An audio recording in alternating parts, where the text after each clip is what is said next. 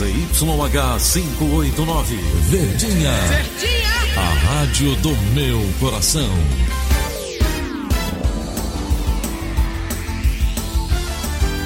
Rádio Notícias Verdes Mares 810. Atenção, emissoras do interior, para o top de 5 segundos.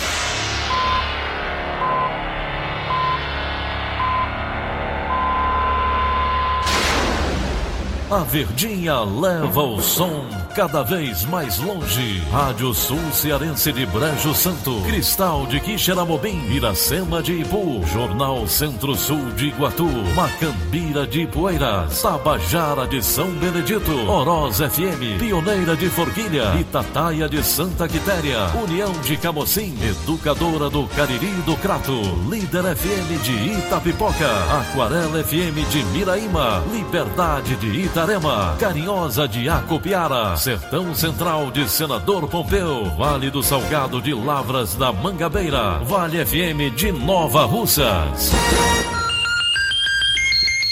6 horas e 30 minutos, confirmando 6 horas e 30 minutos na Grande Fortaleza. Hoje, quinta-feira, 5 de setembro, ano 2019, manchetes do Rádio Notícias Verdes Mares. CCJ do Senado aprova texto base da reforma da Previdência. Camilo Santana apresenta a plataforma de modernização da saúde à bancada federal cearense. TRE inaugura amanhã mais um posto de atendimento ao eleitor. Homem é preso com vídeos contendo pornografia infantil. Estas e outras notícias em instantes. ZYH 589. Verdes Mares AM. Rádio Notícias Verdes Mares. Direto de Brasília, capital da República, o jornalista Wilson Ibiapina. Bom dia, Ibiapina. Bom dia, Tom Barros. Bom dia, Frank. Bom dia, Ceará. Distrito Federal, Tom Barros, registrou a mais baixa umidade do século. A senadora Rose de Freitas passou mal ontem quando iniciava seu discurso sobre a reforma da Previdência na Comissão de Constituição e Justiça do Senado. Ela teve dificuldades para respirar e foi imediatamente atendida por médicos. Na terça-feira, no plenário do Senado, o senador cearense Cid Gomes também passou mal. O senador teve uma queda de pressão e deitou-se sobre a tribuna até se sentir melhor. Ele foi atendido pelos senadores Otton Alencar, da Bahia, e Nelson Trade, do Mato Grosso, que são médicos. Brasília estava feito um inferno no dia de ontem. Calor também incomodou. Os termômetros marcaram 34,2 graus, a temperatura mais alta de 2019. Para hoje, a previsão é de mais um dia de tempo seco e de forte calor, com números similares aos que de quarta-feira. Há 94 dias não chove aqui no Distrito Federal. Devem ocorrer chuvas somente na segunda quinzena de setembro. A umidade do ar ontem deu 8%. A senadora, a senadora, perdão, a procuradora da República, Raquel Dodge, obrigou seis procuradores que integram na PGR a Força Tarefa de Combate à Corrupção a pedirem demissão dos cargos. Eles ficaram inconformados com a decisão da procuradora Raquel Dodge de retirar da delação de Léo Pinheiro trechos que citam o presidente da Câmara, Rodrigo Maia, e o irmão do presidente do Supremo, Dias Toffoli. O presidente Bolsonaro deve anunciar hoje o nome do novo Procurador-Geral da República. O subprocurador Augusto Aras é o mais cotado para substituir Raquel Dodge, que deixa, deve deixar a chefia da PGR no próximo dia 17. O parecer do relator da reforma Tasso Gereissati foi aprovado ontem na Comissão de Constituição e Justiça do Senado. Agora, a PEC segue para discussão no plenário do Senado, última fase antes de ser promulgada.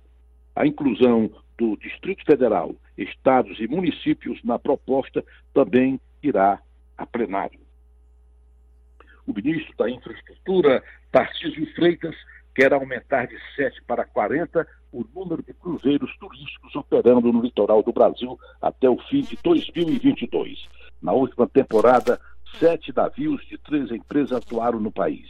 A Associação Brasileira de Cruzeiros Marítimos informou que a temporada 2019-2020, que vai começar em 15 de novembro e termina em 15 de abril, vai contar com oito navios e mais dias de navegação.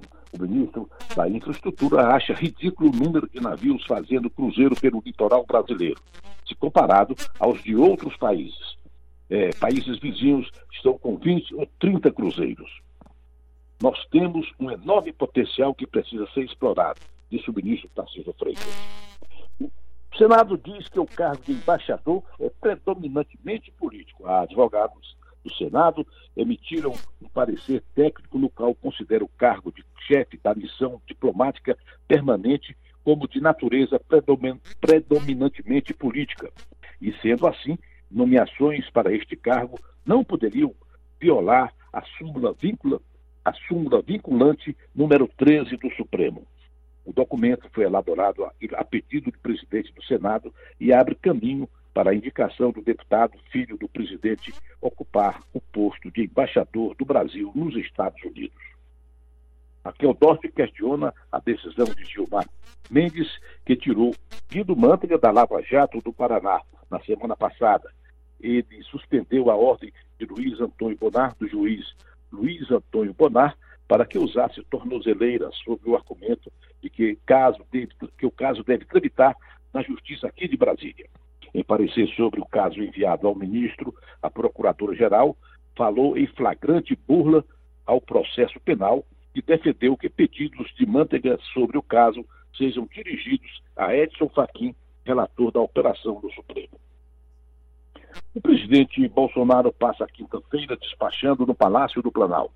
Logo mais às 10 horas, ele participa do lançamento do Programa Nacional das, das Escolas Cívico-Militares. Às quatro da tarde, estará no Seminário Liderança Brasileira na cadeia produtiva do Nióbio. E às cinco, inaugura o Observatório, o Observatório da Agropecuária Brasileira. O lançamento do programa Agro Nordeste, que estava marcado para as 11 horas, foi adiado para uma outra data a ser definida a viagem à Colômbia para debater amanhã os problemas da Amazônia com presidentes dos países que fazem fronteira na região da selva foi cancelada. O presidente vai participar daqui de Brasília por videoconferência. No sábado, logo após o desfile de 7 de setembro, o presidente vai seguir para São Paulo, onde será submetido a uma nova cirurgia. No domingo, ele vai retirar uma hérnia, é, consequência da facada que levou em Juiz de Fora. A primeira-dama Michele e os filhos Carlos e Eduardo vão acompanhar o presidente durante a internação e pode afastar o Bolsonaro do cargo durante uns três dias. O vice Hamilton Mourão deverá assumir.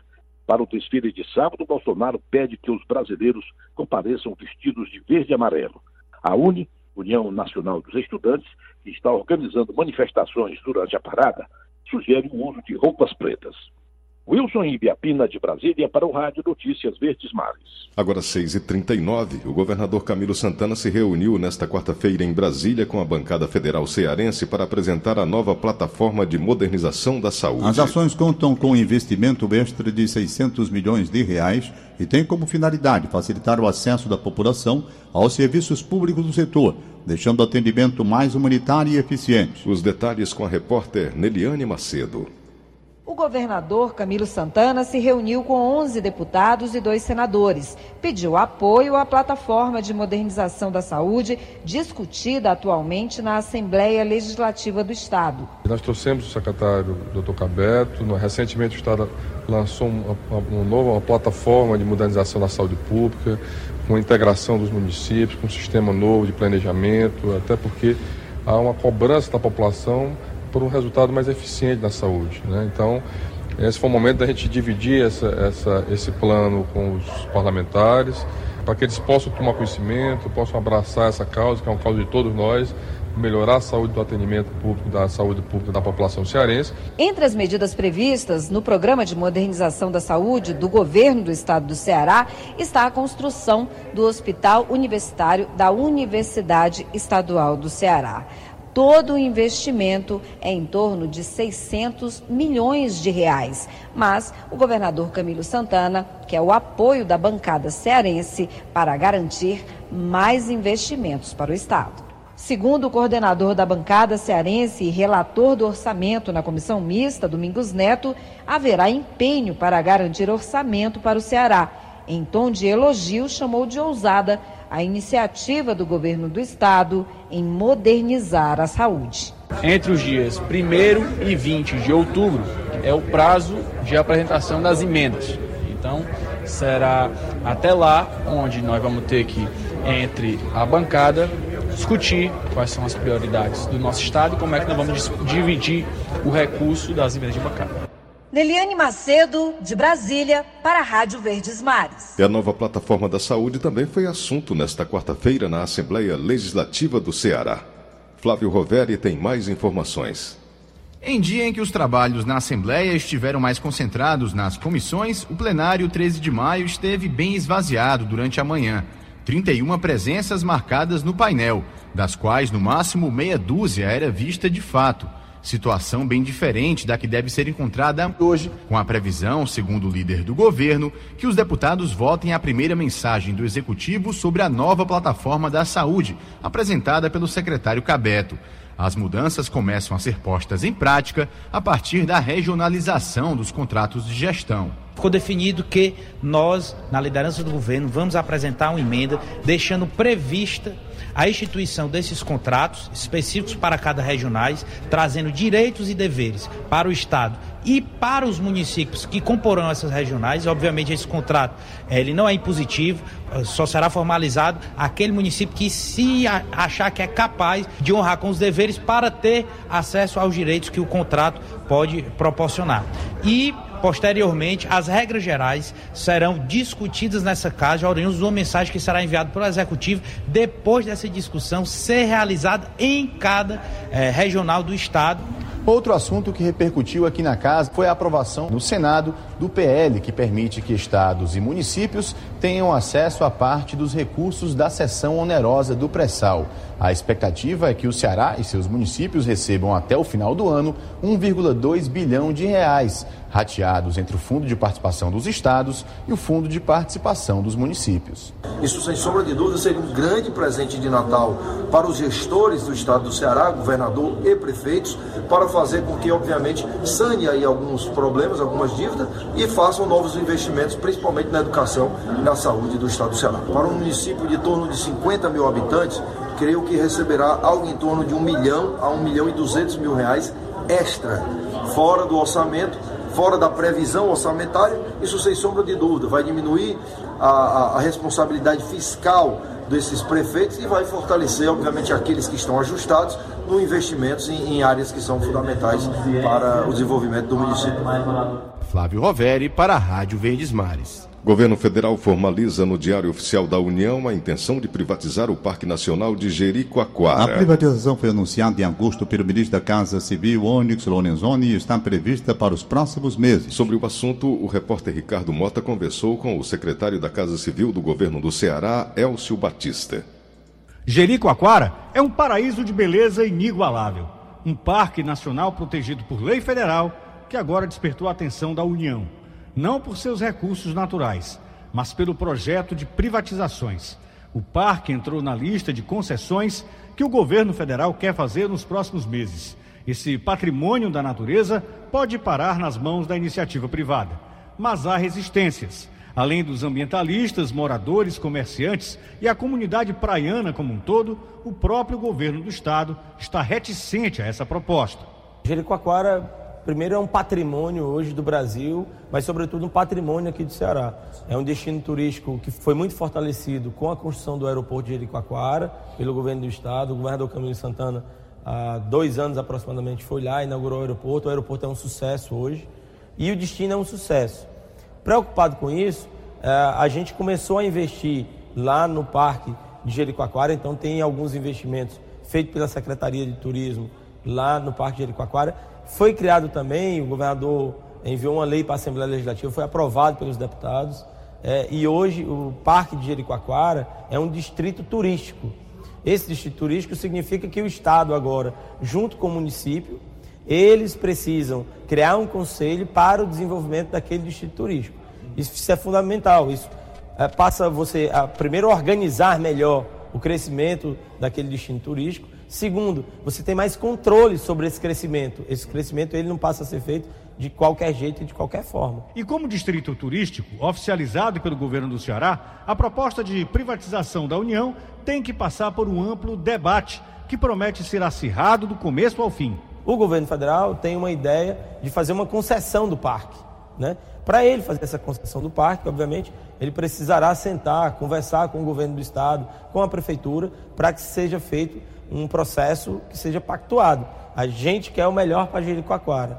E o estado do Ceará tem uma preocupação muito forte, não só em consolidar o destino, mas em que aquele destino tenha qualidade, tenha sustentabilidade. Porque não adianta de nada também a gente é, fazer os investimentos no destino, hoje Jericoacoara ser uma referência, mas daqui a pouco, daqui a 5, 10 anos, a, a gente, por problemas justamente de expansão desorganizada, de falta de é, controle ambiental, de falta da qualidade é, relacionada com saneamento, com água, enfim, com toda a infraestrutura, a gente comprometa o destino. Então, essa é uma preocupação nossa, mas a gente quer trabalhar para o melhor é, relacionado com o desenvolvimento. O destino de Jericoacoara ainda não está muito claro. O patrimônio natural está entre a continuidade dos investimentos do governo do estado e do município de Joca e a possibilidade de ser entregue nas mãos de empresários que fariam a exploração do lugar. A única coisa que parece certa é que Jericoacoara precisa ser preservada. Na verdade, hoje a gente não tem uma posição nem contra nem a favor. O que a gente precisa é sentar e discutir qual é a melhor opção qual é a melhor forma para desenvolver o destino turístico de Jericoacoara. Se não houver esse tipo de, de possibilidade de sentar e negociar, provavelmente a gente não vai conseguir ir muito longe. Porque, veja, ali você tem o papel do município, você tem o Estado e você tem o governo federal, que simplesmente é o responsável hoje, no CMBio, né, com o Instituto Chico Mendes é, de Biodiversidade, de fazer o controle do parque. Então, assim, e o governo federal, é, dado as restrições orçamentárias, o próprio CMBio tem dificuldades orçamentárias para isso. Né? Daí a ideia de fazer uma concessão. Tudo bem, mas vamos discutir esse modelo e vamos sentar, já que agora é um distrito turístico. Ricardo Mota, para a Rádio Verdes Mares. E o governador Camilo Santana disse que é a intenção do governo do Ceará assumir a administração do Parque de Jericoacoara. O governo não pode privatizar um parque que não é dele, porque a área do Parque de Jericoacoara toda é do Estado. Né? Inclusive, nós estamos pedindo audiência com o governo federal para colocar, pedir o Parque de Jericoacoara para a gestão do Estado, até porque como é que você privatiza uma coisa que não é seu? Então, esse é um debate que a gente vai fazer. É, apenas saiu na relação ainda da possibilidade do governo de privatização. Nós estamos colocando para o governo federal, para o Ministério do Meio Ambiente, que o Estado pretende é, assumir o compromisso de administrar esse parque no nosso estado. A concessão do terminal marítimo de passageiros do Porto do Mucuripe, em Fortaleza, é um dos fatores importantes para o desenvolvimento do segmento de cruzeiros no Estado. A medida foi anunciada na última terça-feira pelo ministro da Infraestrutura, Tarcísio Gomes de Freitas. Os detalhes estão com Bernadette Vasconcelos. A decisão levou em consideração a forte atividade turística da cidade e a boa estrutura existente para receber grandes navios. Para Ito Braga de Moraes, professor da Universidade Federal do Pará, o potencial da capital para receber grandes visitantes através de cruzeiros foi um dos grandes fatores que levaram à decisão do governo federal. O secretário de Turismo de Fortaleza, Alexandre Pereira, também acredita que a atividade turística de Fortaleza incentivou o governo a iniciar essa rodada de concessões por Fortaleza. Segundo a Companhia das Docas, 128 eventos já foram realizados desde 2014 até hoje no terminal marítimo. Neste período foi gerado 2 milhões com os eventos. Bernadette Vasconcelos para a Rádio Verdes Mares. Mais de 300 árvores já foram cortadas em Fortaleza por conta das obras de mobilidade urbana realizadas desde 2013. De acordo com a prefeitura, quase 2.700 mudas foram replantadas como forma de compensação ambiental. Mas a retirada de árvores antigas nem sempre agrada a população. A reportagem é de Kilvia Muniz. Na Duque de Caxias, centro de Fortaleza, são quilômetros de copas verdes que já se tornaram símbolo da avenida. As árvores antigas ocupam o canteiro central e dividem a via estreita e movimentada. Na semana passada, 15 foram retiradas por conta das obras de implantação do trinário com as ruas Meton de Alencar e Pedro I. A ação não agradou muitas pessoas que estão habituadas a transitar por aqui. Pelo projeto da obra, 150 árvores serão plantadas na região para compensar as perdas ambientais. No diagnóstico da Secretaria de Conservação e Serviços Públicos, algumas das que foram retiradas estavam em estado regular ou ruim. No total, 309 árvores já foram retiradas de ruas da cidade por conta de obras de mobilidade urbana nos últimos seis anos, nos projetos da Avenida Bezerra de Menezes, dos viadutos do Cocó, do túnel da Engenheiro Santana Júnior, das avenidas Aguanabi e Santos Dumont, além da Beira-Mar. Nesses espaços, a Prefeitura afirma que já plantou 2.694 novas árvores, entre espécies nativas e invasoras. Kilvio Muniz para a Rádio Verdes Mares. O excesso de velocidade no trânsito compromete de forma negativa a segurança das vias. As informações com Felipe Mesquita.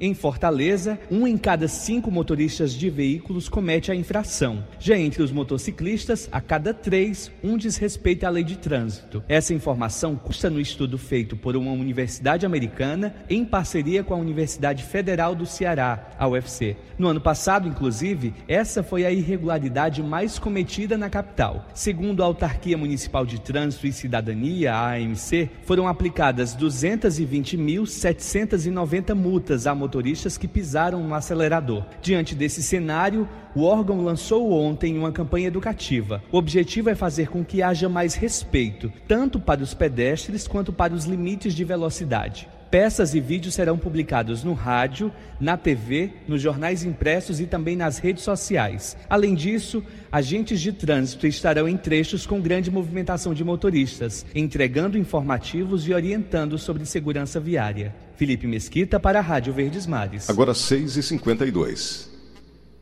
Futebol.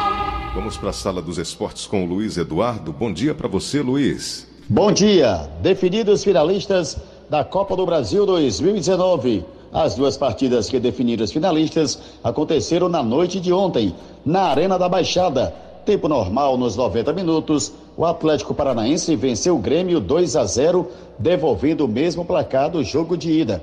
Com isso, a definição foi para os pênaltis. E nos pênaltis, o Atlético Paranaense venceu o Grêmio pelo placar de 5 a 4. Ontem também no Beira Rio, em Porto Alegre, o Internacional voltou a vencer o Cruzeiro. Dessa vez pelo placar de 3 a 0. Já havia vencido fora de casa 1 a 0 e aí com o resultado, o Internacional depois de 10 anos volta a disputar uma final de Copa do Brasil. A CBF agora vai sortear o mando de campo para saber quem joga a primeira em casa e quem joga a segunda, a decisão dentro de casa. Luiz Eduardo para a Rádio Verdes Mares.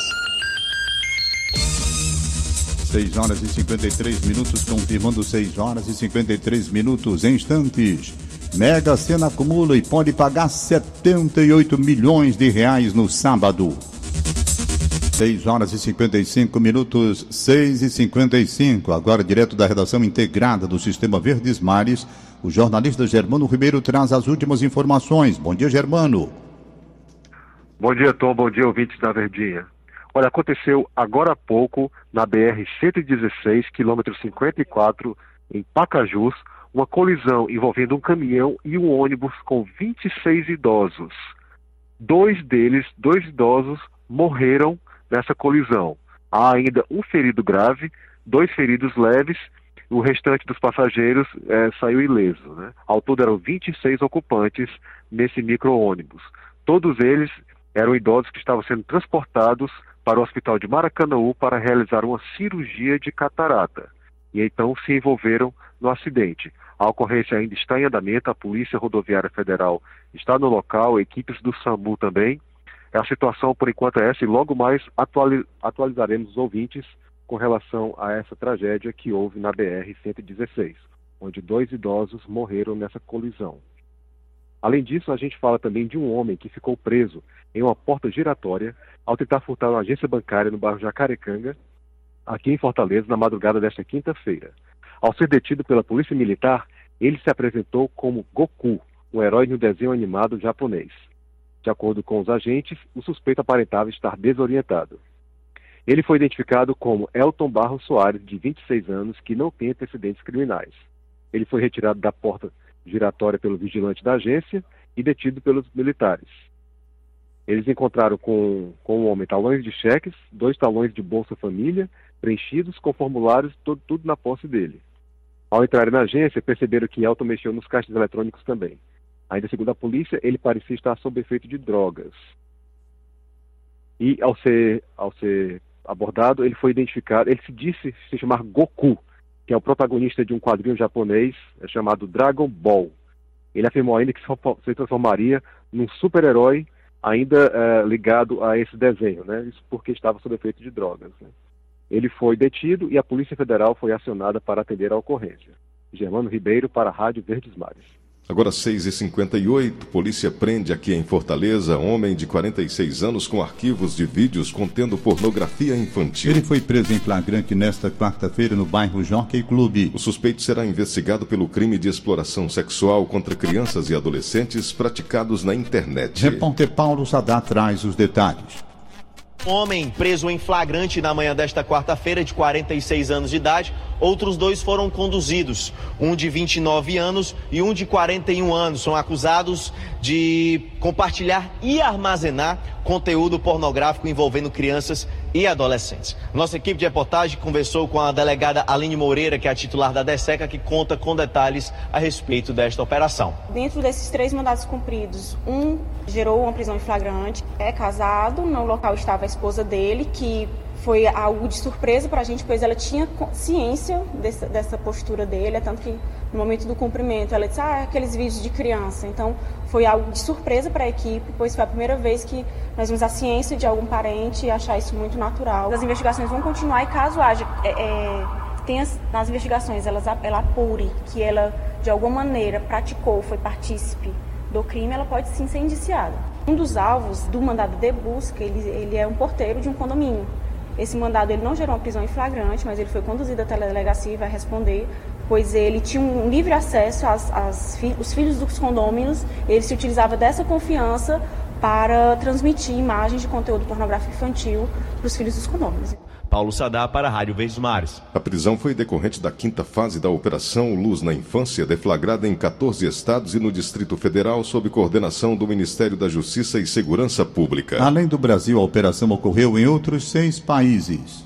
As seis dezenas do concurso 2184 da Mega Sena sorteadas nesta quarta-feira em São Paulo não tiveram vencedores. Os números sorteados foram 9, 18, 19, 22, 42 e 47. O prêmio para o próximo concurso, que será sorteado no sábado, dia 6, está estimado em 78 milhões de reais. A Quina teve 115 ganhadores, eles vão receber cada um 36.432 reais. Já a quadra saiu para 9.835 apostadores, que receberão o prêmio individual de 608 reais. Hora oficial do Brasil. Brasil, 6 e 59 Acabamos de apresentar o Rádio Notícias Verdes Mares, redatores Roberto Carlos Nascimento e Diana Ribeiro. Participação de Wilson Biapina, direto de Brasília. Áudio Augusto Assunção Gondra Regra, Línia Mariano. Diretor de jornalismo Delfonso Rodrigues. Mais informações é nosso site verdinha.com.br e no facebook.com barra verdinha 810. Em meu nome, Tom Barros, em nome de Frank Rabelo, Tenham todos um bom dia. Segue Paulo Oliveira com o programa Líder Absoluto de Audiência. De segunda a sábado, seis e meia da manhã. Rádio Notícias Verdes Mares.